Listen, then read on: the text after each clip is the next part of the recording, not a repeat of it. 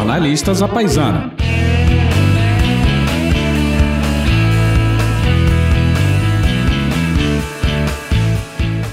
Estamos de volta com o nosso Jornalistas à Paisana. Seja bem-vinda, seja bem-vindo. Hoje, programa 27, segunda temporada.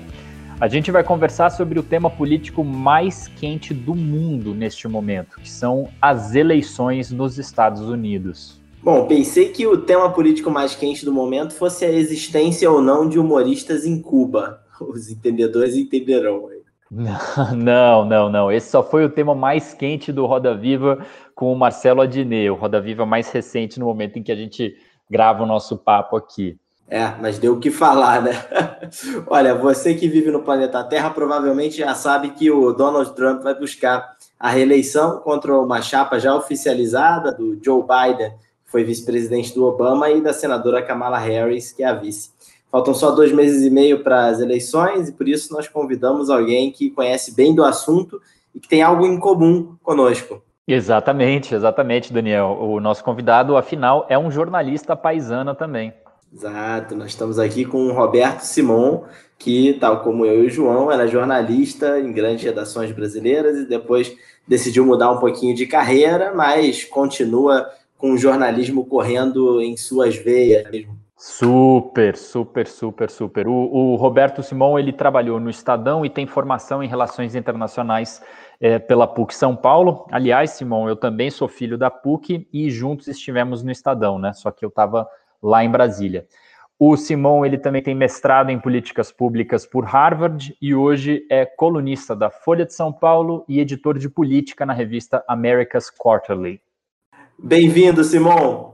Obrigado, meus caros. Prazer estar aqui com vocês. E, e, e, de fato, sou jornalista paisano e uma vez mentalidade de jornalista, nunca mais você sai dessa. Então, prazer falar com vocês. Maravilha. Antes da gente começar, só é preciso dizer para o nosso ouvinte que a abertura desse podcast, como você sabe, é obra do nosso parceiro Cristiano Botafogo, que é produtor e é roteirista, editor do podcast Medo e Delírio Brasília. Nosso produtor e editor é o querido Vitor Garcia, que está aqui conosco.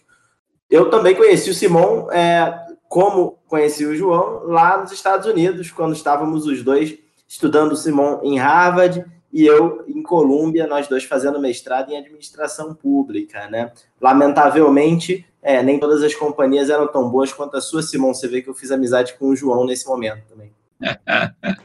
Perigo, hein?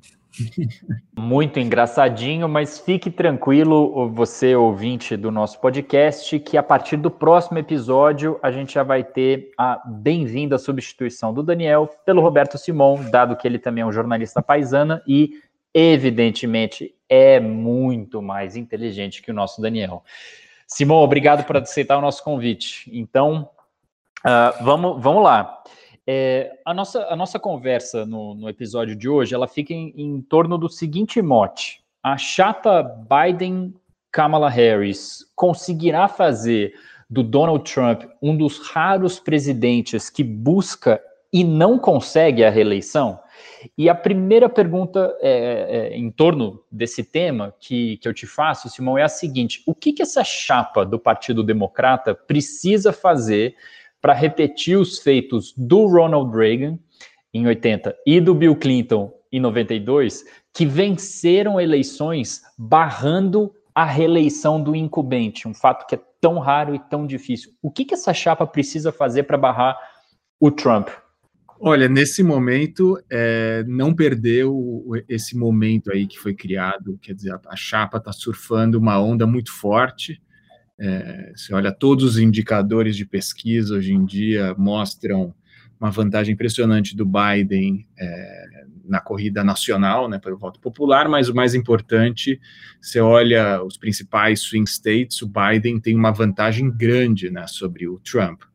É, você pega, por exemplo, em 2016, o, o, o Trump ven, venceu a Hillary por menos de um ponto percentual em estados como Michigan, Wisconsin, Pensilvânia, agora o, o Biden está levando por, pelas pesquisas, mais de cinco pontos ou mais em todos esses, esses terrenos aí, que vai ser o que de, de fato define a eleição, né? Lembrando que a eleição nos Estados Unidos ela se dá de modo indireto, você elege no nível estadual e aí os delegados elegem o presidente. Agora, quer dizer, se a eleição fosse hoje, muito, muito provavelmente o Trump tomaria uma surra e muito provavelmente, eu acredito, os, os democratas reconquistariam o Senado. Quer dizer, seria uma, uma situação é, bem uma guinada aqui nos Estados Unidos, né, que começaria em janeiro do ano que vem, controle completo do Partido Democrata sobre a Casa Branca e sobre o Congresso inteiro. Mas é, temos aí, como foi bem apontado, dois, dois meses e meio né, para até a eleição, a eleição começa de novembro, e dois meses e meio numa pandemia equivalem a, a 15 anos, eu diria. Não sei o que eu estava fazendo dois, dois, meses, dois meses e meio atrás, eu estava, sei lá, é, preso em casa. Outro mundo, preso em casa, meio igual, mas também muita coisa aconteceu. E aí, quer dizer, a gente vê, você tem o tempo da pandemia, né, uma situação ainda dos Estados Unidos, não aqui em Nova York, onde eu estou, que já está uma situação bem mais controlada, mas em vários estados, é, ainda a explosão do Covid, um, um, um, número de casos de coisa de mil mortos ou mais, que é assustador, uh, tendendo a baixar, mas ainda muito alto, uma situação econômica muito grave, embora os Estados Unidos assim, tenham bala na agulha para dar auxílio e para injetar dinheiro na economia numa escala sem precedentes, ainda a gente vê que o impacto econômico ele é real. Você vê na rua, lojas fechadas, é, muita gente desempregada, e agora tem um impasse no Congresso sobre o auxílio, é, desemprego e outros tipos de ajuda. É, então, quer dizer, é um, é um cenário muito conturbado, e para agravar ainda mais a situação, agora você tem um, uma, um momento em que o, o Trump está ativamente tentando destruir o Correio Nacional, é, porque boa parte do voto aqui nos Estados Unidos é por conta da, do, do Covid, também é uma coisa histórica das pessoas votarem pelo Correio, e você olha as pesquisas de pessoas que pretendem votar pelo Correio, a grande maioria é democrata, é, então a, a, alternativa, e o, o presidente dos Correios aqui é um doador de campanha do Trump, eles estão basicamente destruindo os Correios, é, com efeitos colaterais gravíssimos. De, quando eu falo destruindo, não só tirando recurso, tirando caixa de correio, mas tirando máquinas de distribuição de correio, tentando é, de cartas, né, tentando fazer com que o voto por correio seja meio inviável ou que as pessoas desistam de votar pelo correio, né? Que tem muito disso aqui nos Estados Unidos também de voter suppression, né? Então tem várias várias incógnitas, né? Mas de novo a, a, a, a vantagem do Biden e da Kamala Harris é, é muito alta agora, uh, mas que você olha os forecasters aqui, uh, tipo Eurasia Group, tipo o Nate Silver, todo mundo dá uma vantagem, sei lá, 65%, 70% para o Biden. Mas são momentos incertos e, e dá para perder, né? O jogo não está ganho longe disso de uma vilania impressionante isso que você conta sobre os, os votos pelo correio, né? Como que o, o presidente, é, no cargo, no exercício do cargo, não tem vergonha é, de descaradamente tentar suprimir é, a possibilidade dos eleitores do outro partido é, conseguirem votar, né? Impressionante isso. Sim, de fato. É, é há um elemento novo, mas só é importante dizer que supressão de votos dos Estados Unidos não foi inventado pelo Trump, né? Uma prática do, principalmente do Partido Republicano, não só, mas principalmente de décadas, geralmente uhum. direcionada contra eleitores negros, ou seja, você dificultar ao máximo a pessoa votar, seja pedindo documentos desnecessários, seja é, fechando lugares de votação para a pessoa ter que, em vez de andar 15 minutos, andar meia hora para chegar lá. É, enfim, todos, todo esse tipo de manobra e a causa do voto é, é algo grande também dentro do Partido Democrata. Você tem a Stacey Abrams, por exemplo, que é uma militante do direito de votar. É, mas o que, é, o que é novo agora é o Trump fazer isso com os Correios, né, que é uma instituição federal e pública, e falar, indicar publicamente que ele está é, mudando o funding do Correio, o financiamento do Correio, por, em razão da eleição. Né? Isso de fato é sem precedentes. E outra coisa, eu esqueci de falar, né? É muito provável que o Trump tente levar a disputa para a Suprema Corte, né? E aí é um, quer dizer, uma caixa de Pandora que foi meio aberta quando o Gore estava disputando o primeiro, a primeira eleição do Bush filho, né? Que foi uhum. decidida pela Suprema Corte por razão de uma, enfim, uma disputa legal na, no estado da Flórida. Só que agora, enquanto o Trump já está bombardeando a credibilidade das eleições, é, já falando, já dando a entender que as eleições deveriam ser postergadas ou que talvez ele não vá reconhecer o resultado, é, quer dizer, é uma, uma, situação muito complicada. Eu acho que isso tudo, não, pode ser que o Trump leve de lavada e se ele reconhece ou não, aí vai ser secundário. Mas se for uma eleição disputada voto a voto, você está nesse, nessa situação, a gente pode chegar em novembro e, e passar dias ou meses até num momento de incerteza muito perturbador. É. É, o, que eu me refiro é que é realmente a, a forma explícita como ele está fazendo supressão de votos é, é impressionante, né? Porque é, muito se fala sobre a supressão de votos dos republicanos no sul dos Estados Unidos, é, com é, é, medidas na ponta para evitar que eleitores negros votem, como você disse, mas sempre de um jeito meio velado e com frequência para eleições é, estaduais, para eleições para o é, Congresso. Agora, é, do, do, jeito como está sendo feito, né, para eleições nacionais, é, um movimento liderado pelo presidente da República, em plena luz do dia, isso é realmente impressionante. Né? É inédito, é inédito sem dúvida. Eu ia te perguntar um pouco sobre o Biden, já que a gente tá, Biden está sob todos os holofotes agora, né? O momento que a gente está gravando, literalmente, é o momento que ele está sendo é, é, é, ovacionado pelo, pelo público democrata e escolhido oficialmente o seu, o seu candidato. A gente está gravando exatamente é, numa noite é, é, em que em que está acontecendo a, a conferência dos democratas. É, o, a bem da verdade, o João previu lá atrás, em 2019, no começo de 2019, no nosso primeiro episódio deste podcast, que o Biden ia ser o candidato. Eu sempre discordei, achava que não, achava que ele ia perder fôlego ao longo das primárias. Inclusive, a gente falou bastante naquela época sobre a Kamala Harris como uma potencial candidata é, que é, era mais a cara dos tempos atuais, né? Ainda bem que o Biden também reconheceu isso depois.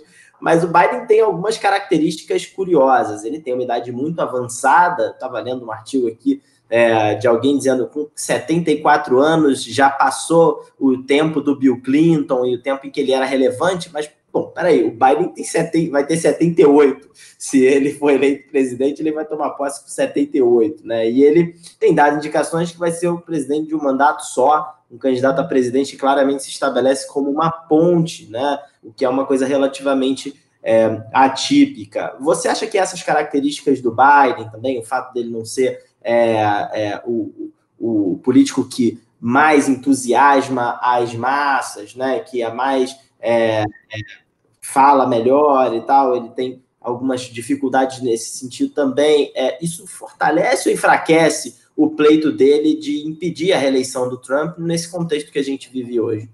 Olha, eu, eu, pessoalmente acho o Biden um candidato fraco para enfrentar o Trump. Um candidato que tem algumas vulnerabilidades é, um tanto perigosas. Você vê que, por exemplo, na convenção democrata, é, tentou-se, de certa forma, esconder um pouco, não diria esconder, mas reduzir a presença do Biden, uh, porque ele, nos debates, é, é, conhecido por cometer algumas gafes. É, outro dia, agora, dando uma entrevista, ele confundiu o número de netos que ele tem, e muito da estratégia do Trump é pintar ele como um cara, como um velhinho que perdeu a noção.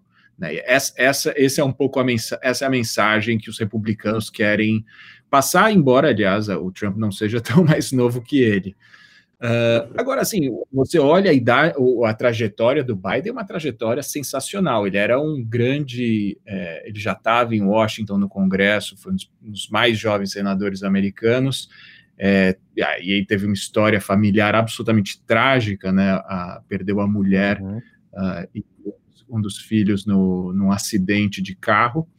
é, e, e, agora, quer dizer, nesse momento de campanha se volta muito a história, e uma das coisas que martelam muito é que ele, ele é de Delaware, e ele ia de trem para Washington e voltava todo dia para botar os filhos para dormir. E é um cara muito, quer dizer, não é um cara que veio de família rica, ele sempre fez essa carreira política como um cara do povo, do cara comum, de, de, de se comunicar muito bem com o trabalhador o chamado blue collar aqui, né, o, de, o trabalhador de colarinho azul, quer dizer, o operário, as pessoas do campo, etc.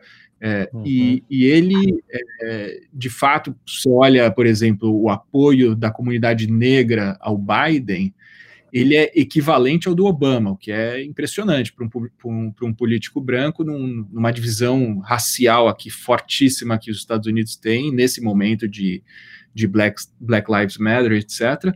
E ele tem essa força de, de, de mobilização e também ele tem um, um, um, domínio sobre a máquina do partido que poucos têm, né? No momento que o Partido Democrata está muito dividido.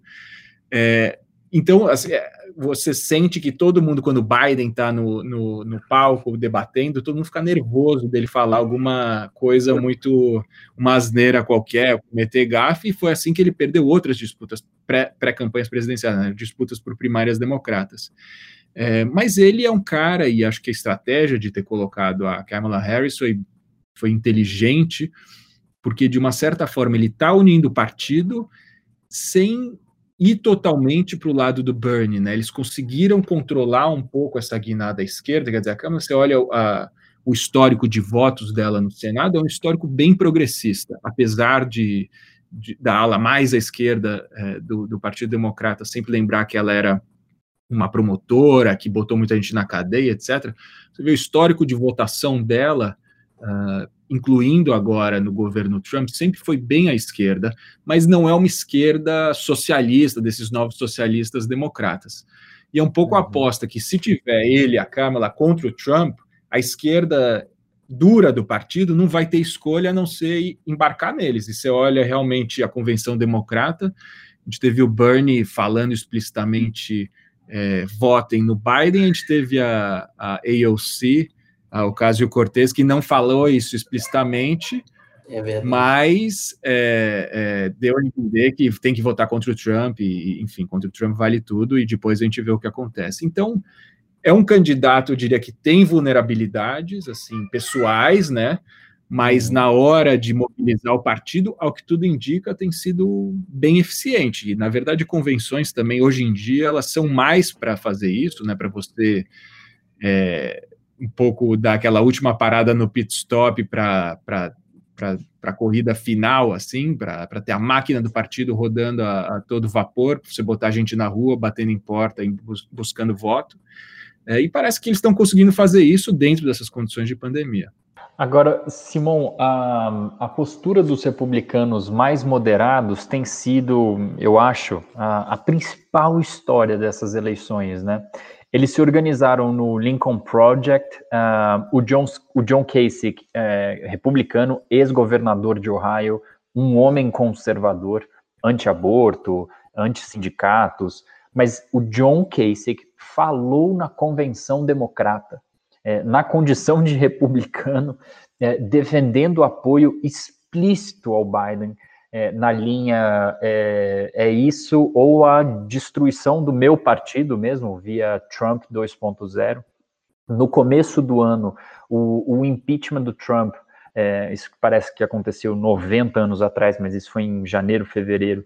A gente teve aquele voto histórico do Mitt Romney, né, senador moderado dos republicanos, é, e mesmo do lado democrata, como você estava dizendo agora, né, o, o, o, Biden principalmente, mas também a, Kamala Harris, eles estavam entre os mais centristas, né, os mais moderados entre os 689 pré-candidatos do, do Partido Democrata.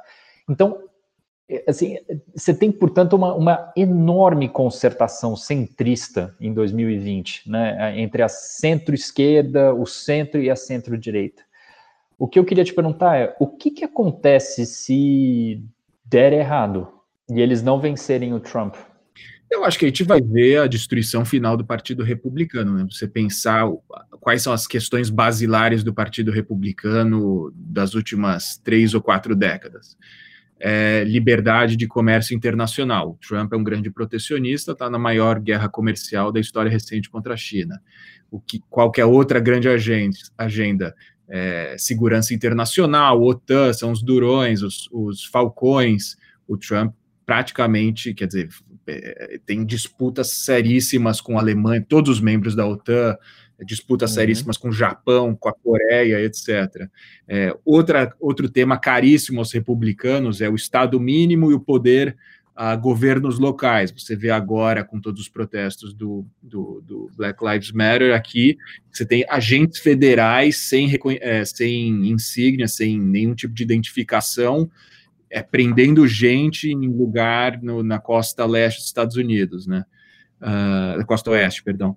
É, então, quer dizer, o Partido Republicano do Trump, ele não tem muito a ver, não tem nada a ver, ele viola preceitos básicos do Partido Republicano desses que você estava mencionando, o Kasich, é, é, do, do, Romney, próprio McCain, né, que morreu uhum. agora, e foi um grande momento catártico, assim, do Partido Republicano, de falar, meu Deus, é agora ou a gente controla o Trump ou ele vai engolir o partido inteiro. E para você ter noção, agora, é, por exemplo, é, a gente teve é, a vitória na primária de uma candidata deputada do Partido Republicano pelo Alabama, que é uhum. daquela, daquele Quanon, que é uma teoria da conspiração, daquela da, da que a Hillary supostamente tinha um grupo de pedófilos numa pizzaria e que tudo que acontece é o deep state e é uma coisa meio racista, antissemita, e a, e a, e a mulher muito provavelmente vai, vai ir para a Câmara, porque como ela é do Alabama, o Alabama sempre vota de, é, republicano, se ela ganha a primária, as chances dela ganhar a eleição para ir para Washington são altíssimas. Então, eu acho que assim, a resposta que eu tenho para você é se mais quatro anos de Trump nesse, nesse, é, nessa velocidade, vai ser a destruição do Partido Republicano. E há de se dizer, e acho importante enfatizar isso, que lideranças fortíssimas do Partido Republicano de antes, que eram supostos é, é, é, defensores desses ideais que eu acabei de mencionar, de livre comércio, de Estado mínimo, etc., controle do déficit, é, tipo Mitch McConnell, eles foram os grandes é, assim, legitimadores do Trump e hoje eles comem na mão do Trump, né? Eles controlam o Congresso e eles entenderam que uhum. o Trump meio venceu a batalha. De fato, é o presidente mais popular entre republicanos em muitos anos, né? E hoje em dia você vê as pesquisas de opinião entre republicanos, o Trump é comparado com Lincoln. É uma coisa assim, disparate total. Nossa. Mas é uma mudança estrutural, né? É, esse caso que você citou do McCain é, é, é, é, muito marcante mesmo, né? Porque a Cindy McCain, que é a esposa do, do, do, John McCain, apareceu na convenção democrata também, né? Defendendo que provavelmente, dando todo a entender que se o seu marido estivesse vivo, é, faria campanha pelo Joe Biden, de quem ele era, inclusive, muito amigo, né? É, agora, essa concertação que a gente está descrevendo aqui é ela pode indicar caminhos para outros países que acabaram elegendo um presidente populista que exacerba as polarizações, como aconteceu também no Brasil, infelizmente, mas em outros países, o México, por exemplo, mais à esquerda, né? Você acredita que uma campanha bem sucedida do Joe Biden com apoio é, de nomes históricos do Partido Republicano pode estimular a gente a buscar uma aliança que una a centro-esquerda e a centro-direita aqui no Brasil? Para enfrentar, enfrentar o bolsonarismo em 2022 ou você é cético sobre a validade externa de movimentos como esse? Eu acho que tem lições importantes, mas as lições mais importantes de todas que eu vejo aqui nos Estados Unidos são as lições da esquerda dura em relação a, esse centrão que despontou mais poderoso. E quando eu falo esquerda dura, você olha, por exemplo, o que o Bernie Sanders está fazendo agora, é realmente é, recompor com o, com o Biden, com quem a gente sabe que ele tem diferenças abissais, mas em benefício de uma causa maior, que é tirar o Trump. E um pouco o, o discurso da Ocasio-Cortez também é esse, mas um, ainda que ela fale menos do Biden, ela tem, tenha mais, diria, uma certa raiva do Biden desse establishment democrata, mas também a, o partido está unido nessa ideia de que, antes de mais nada, para começo de conversa, a gente tira o Trump. Uh, eu, a gente olha a balcanização aí do, do, da esquerda brasileira, agora acho que o que a gente está vendo em São Paulo, por exemplo, de PSOL, PT, uh, se matando para chegar um candidato a, a, a, a prefeito, é, e mesmo nos planos para 2022, você tem uma fragmentação enorme entre a centro-esquerda, centro, centro-direita, quer dizer, é, é, é, sem, sem dúvida tem lições. Agora também tem uma outra questão fundamental, que são sistemas partidários muito distintos, né? A gente tem no Brasil esse mosaico partidário maluco, e boa parte dos partidos é, não é um partido de fato, é uma agremiação sem nenhum tipo de agenda programática ou nenhum tipo de ideologia. E aqui nos Estados Unidos, é, você tem dois partidos super históricos e você tem uma identidade partidária muito clara, entendeu? E aí eu acho que o que a gente vê historicamente é que na hora H o partido se une é, e a disputa nas eleições, geralmente, ela é realmente na margem, né? em alguns estados, por alguns milhares de votos. É, e no Brasil, não. Né? No Brasil é uma coisa muito mais amorfa e difícil de distinguir. É, mas eu acho que sim, tem, tem no final, é, você olha o que o Casey estava falando e o que o Romney fala, é na hora H eu vou colocar, eles falam, vou colocar, eu vou colocar o país acima do meu partido republicano, porque o objetivo é derrotar o Trump. E não sei, será que a gente vai escutar alguém do PT falando isso, ou alguém, sei lá, do pessoal, ou alguém da, do PSDB falando isso para um candidato do PT? Eu acho difícil ainda, mas de fato é uma lição importante. É, aproveitando que a gente está falando de Brasil e Estados Unidos, comparando os dois, é, embora esses dois sejam considerados amplamente aí, países que lidaram da pior forma com a pandemia, é, do nosso presidente emular quase tudo que o Trump faz, eles dois parecem viver momentos bem diferentes do ponto de vista das suas popularidades. Né? O Trump parece estar mais enfraquecido, enquanto o Bolsonaro parece estar fortalecido, apesar de um auxílio emergencial é, que justifica boa parte da melhoria da avaliação do Bolsonaro, também tenha sido adotado nos Estados Unidos pelo Trump. Na sua visão, é que se deve a diferença nos, do, nos momentos desses dois homens públicos, esses dois presidentes, apesar de eles estarem tomando ações muito parecidas em combate à pandemia. Se é que se pode dizer combate. É, eu acho interessante, vou começar pelo Trump. Você olha a, a variação da popularidade do Trump e compara, e vamos dizer, com janeiro, quando a economia americana era uma economia de pleno emprego, a Bolsa de Valores batia recordes aqui, e é importante dizer que uh, tem muitos, muito mais americanos com interesses na bolsa, investindo na bolsa, que vários é, é, fundos de pensão privada, etc., é, são investidos na bolsa. Então, gente de classe média tem, tem ações na bolsa. Uh, uhum. E a, a, a, popularidade do Trump era mais ou menos parecida com o que a gente tem agora, num momento de, enfim, colapso da economia, em parte, e, Covid explodindo e todas as outras controvérsias políticas. É, o que eu estou falando, ele teve desde o início um teto baixo, mas também um piso alto né, de variação. Então, é, o Trump sempre oscilou dentro disso.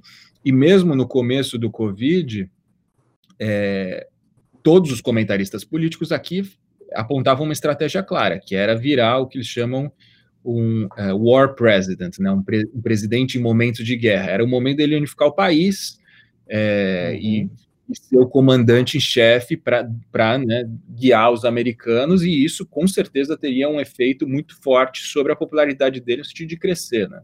Popularidade. E ele não fez isso, ele entrou em guerra com os governadores, etc., que eu acho também foi um erro crasso, mas talvez algo inerente à popularidade do Trump, à, à personalidade do Trump.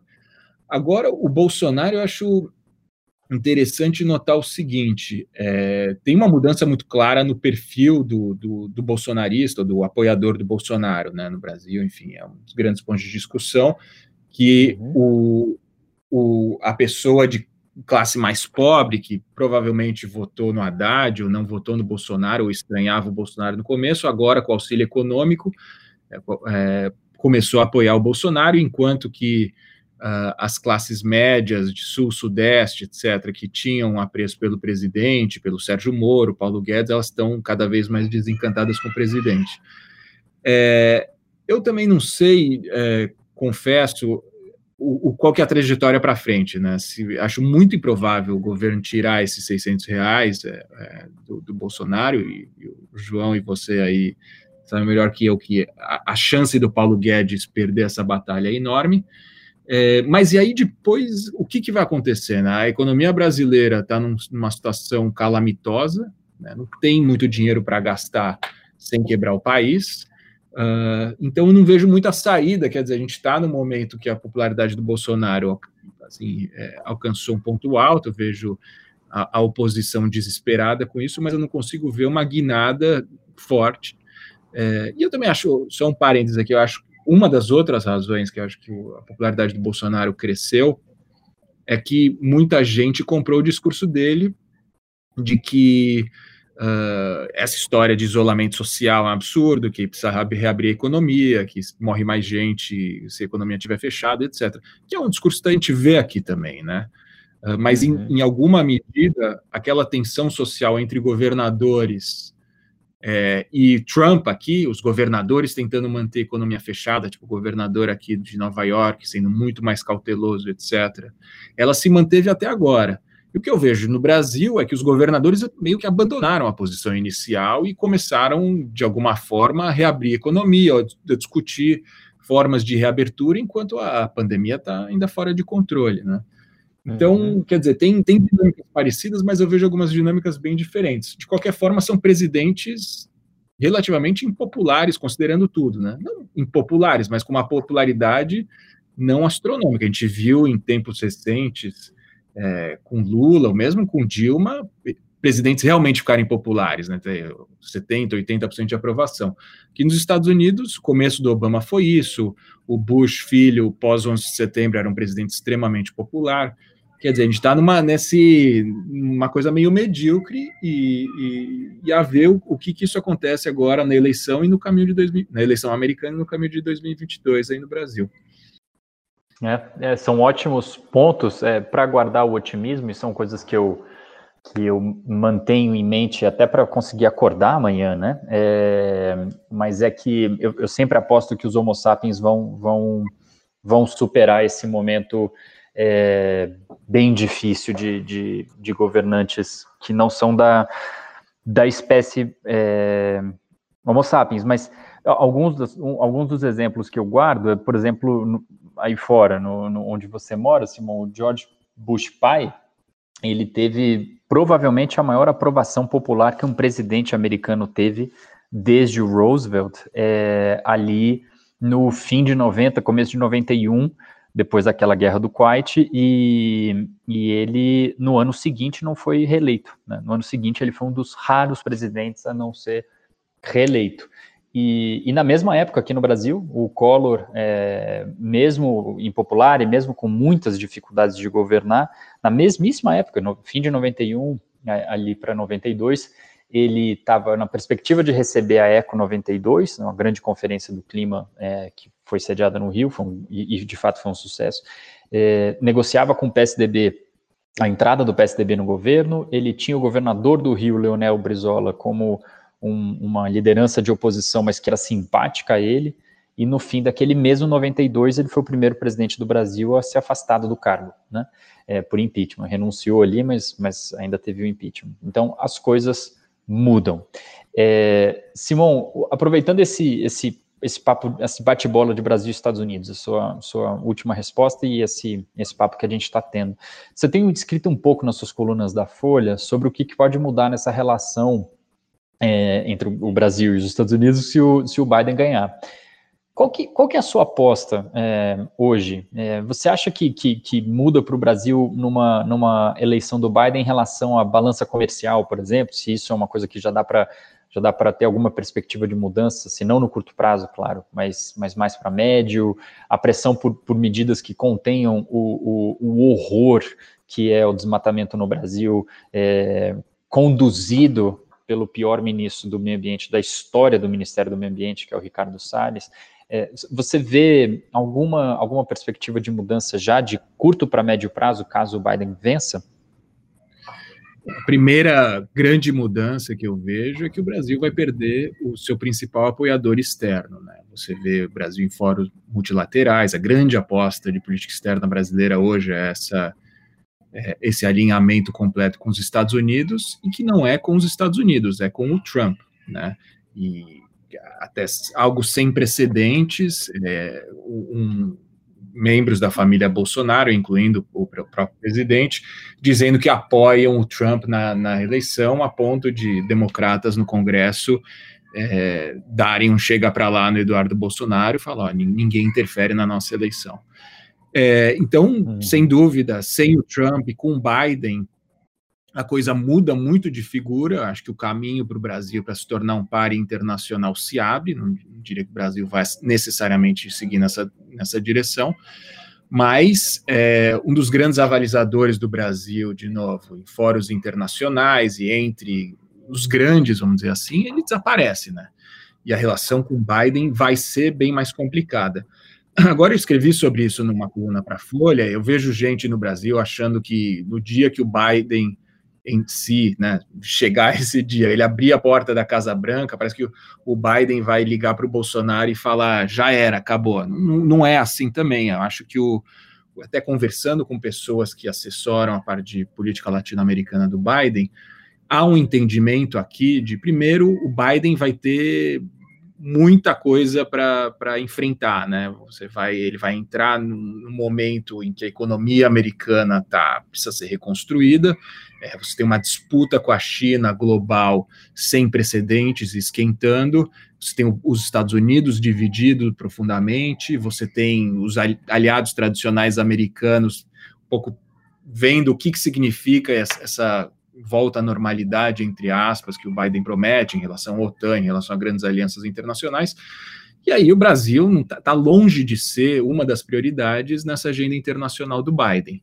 É, e aí também a gente entra num, numa dinâmica interessante dentro do Partido Democrata, quer dizer, para o Bernie, para a AOC e para a esquerda do Partido Democrata, que vê na agenda ambiental uma prioridade, o Bolsonaro é um dos grandes vilões.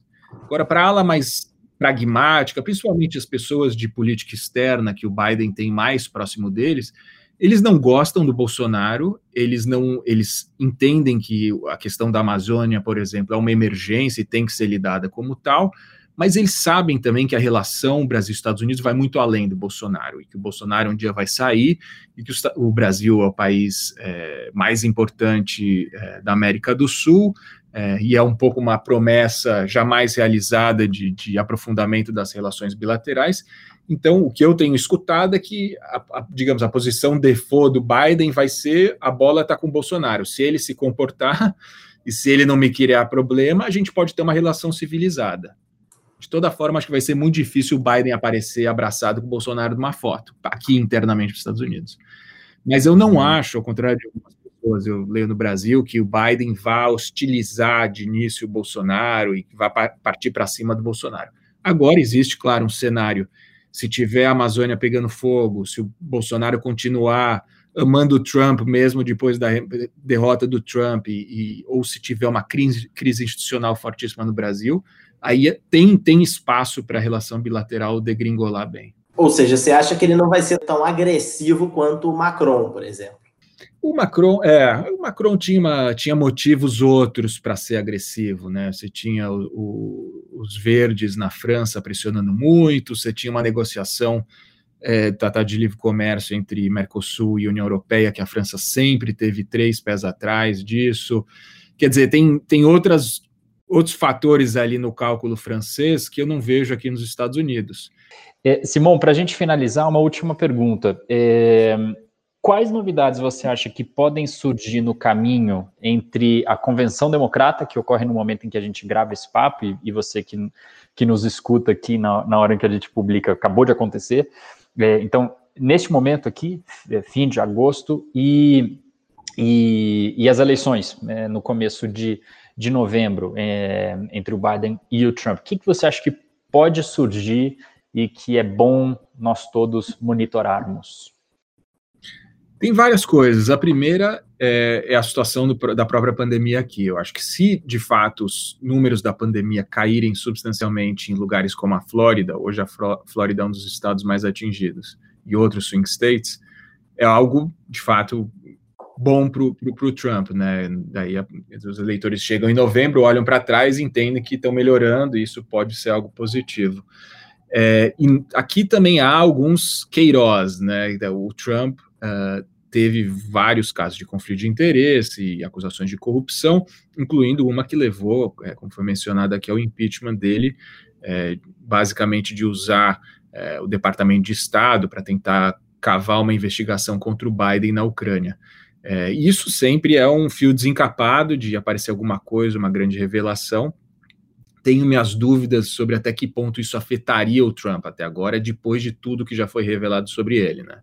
E um pouco a dinâmica em 2016 também foi essa, né? Quando saía revelação atrás de revelação, desde casos de abuso contra supostos abusos contra mulheres até comentários de em microfone aberto, de assim, super machistas, etc., e nada atingiu Trump.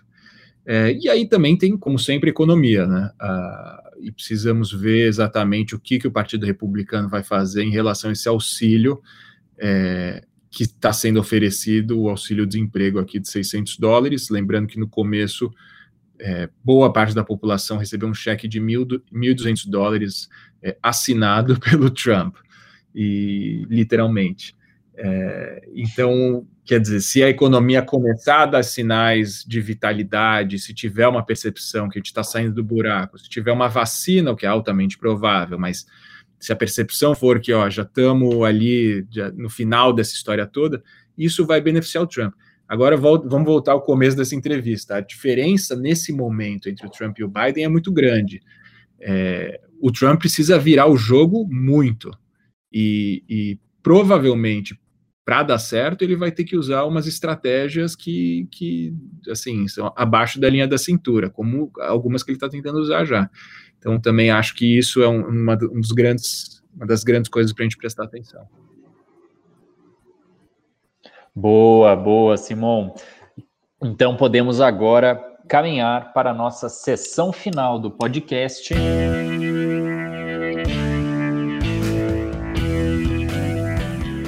dicas que não tem nada a ver com tudo que nós falamos até aqui. Ah, boa, boa, boa. Aqui são aqueles cinco minutos finais em que a gente dá dicas completamente aleatórias sobre cultura, por exemplo.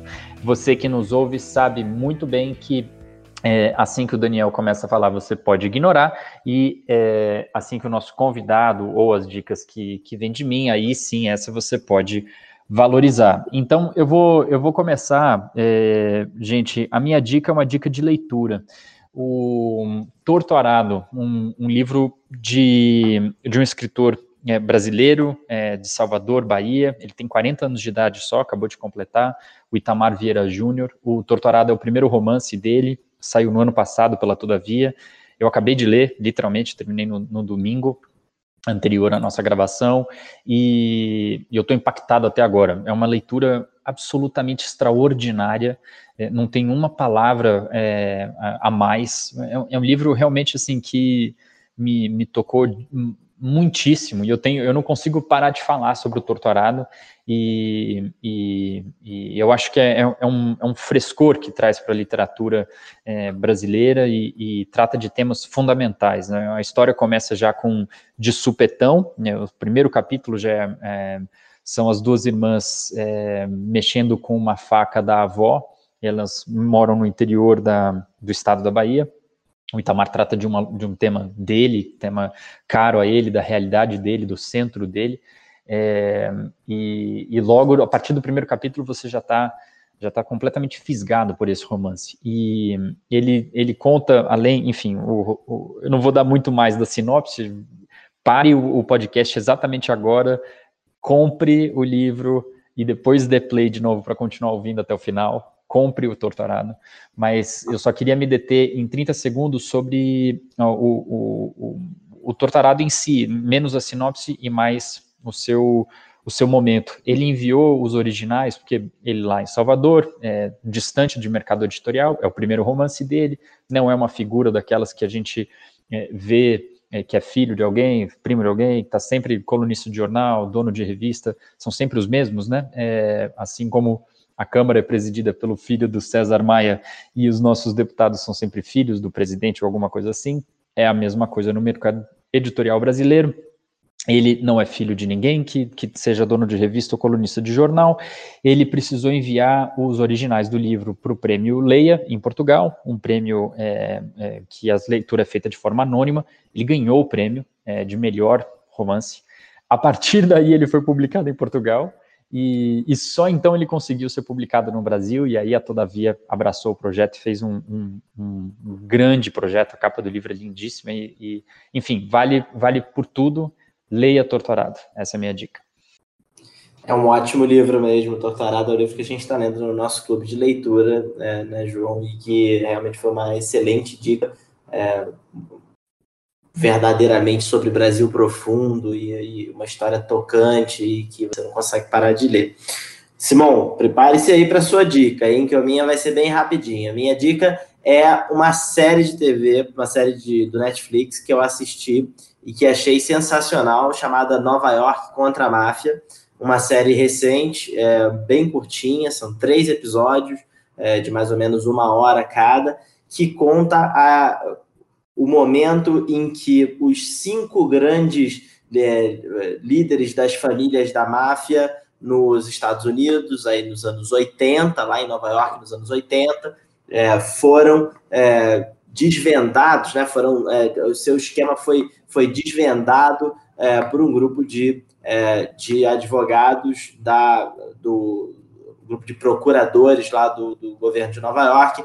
A história é muito interessante porque ela acompanha, ela se desenrola conforme você é, vai descobrindo o que sai nas escutas que eram feitas é, dentro dos carros, dentro das casas, é, desses mafiosos, né? Então eles é, contam a história de como conseguiram colocar uma escuta dentro da televisão de um desses mafiosos e aí as histórias que eles foram ouvindo e aí você vai vendo aquelas várias é, peças de um quebra-cabeça até que é, é, você entende o que estava acontecendo ali, qual é o processo que vai levar à derrocada da máfia em Nova York naquele período. O único problema é que ele é um pouco laudatório com o, o, o advogado que liderava, o procurador que liderava essa, essa, essa força-tarefa contra a máfia, né, que era o, o prefeito de, é, de Nova York, que é um grande é, defensor hoje do Trump, um grande parceiro é, do Trump. Então, acho que maneira como ele é, é, mostrado é um pouco como um herói, quase como um Moro, né? Comparar com a, com a Lava Jato, mas fora isso, a, a, todo, todo o restante da série é muito, muito interessante, você não consegue parar de assistir. Boa, agora a bola está contigo, Simão. Aliás, deixa eu só começar falando, Daniel, que eu ontem vi o último capítulo e é excelente mesmo. E agora, é claro, a, a história do Giuliani, a ironia máxima, porque ele estava metido no escândalo de corrupção também agora com o do Trump na Ucrânia, né? Foi o Giuliani que foi para lá. Enfim, mas e, e, compartilho a crítica, mas é imperdível. Eu adoro filme de e série de máfia, então a vocês. Olha, eu vou, vou falar que a gente, vocês não tinham me avisado disso e como teve uma dica de livro, uma de, de série, eu vou uma dica de música. É, não percam o último disco do Joshua Redman, acho que um dos maiores jazzistas vivos aí, e ele uhum. gravou um disco com o Brad Meldau, com o Christian McBride e com o Brian Blade, que é tem que ser a trilha sonora aí da, da quarentena, eu tá sendo a minha trilha sonora da quarentena, acho que é, é um jazz moderno, é, super interessante e, e, enfim, muito saxofone, muita, não aquele é, jazz modal maluco, free jazz que quase não dá para escutar, uhum. mas uma várias várias interessantes e um virtuosismo absoluto do Redman e dos outros. E tem também o último disco do Redman que eu gosto muito, que é com um japonês chamado Satoshi Takeishi, que chama uhum. Sun on the Sand, que foi lançado ano passado, 2019. e que é uma loucura total e, e belíssimo para esquecer um pouco dos problemas da vida, dos Trumps, Bolsonaros e tragédias e lembrar que existem coisas maravilhosas nesse mundo também. Nossa, excelente, excelente dica. Maravilha, já salvei. Aquele Compass do Joshua Redman foi trilha de uma fase bem específica é, minha. Se eu não me engano, esse, esse disco dele é de 2009 ou 2010, mas enfim, foi nesses anos que eu consumi bastante esse disco. E excelente, excelente dica. Boa. Maravilha. Então é isso aí. Muito obrigado a você, Roberto Simão, pelo, pela, pelo nosso, por aceitar o nosso convite. Obrigado aos ouvintes dos jornalistas da Paisana. Meus caros, um prazer. Obrigado de novo pelo convite. Se cuidem aí nessa pandemia maluca. Boa, valeu.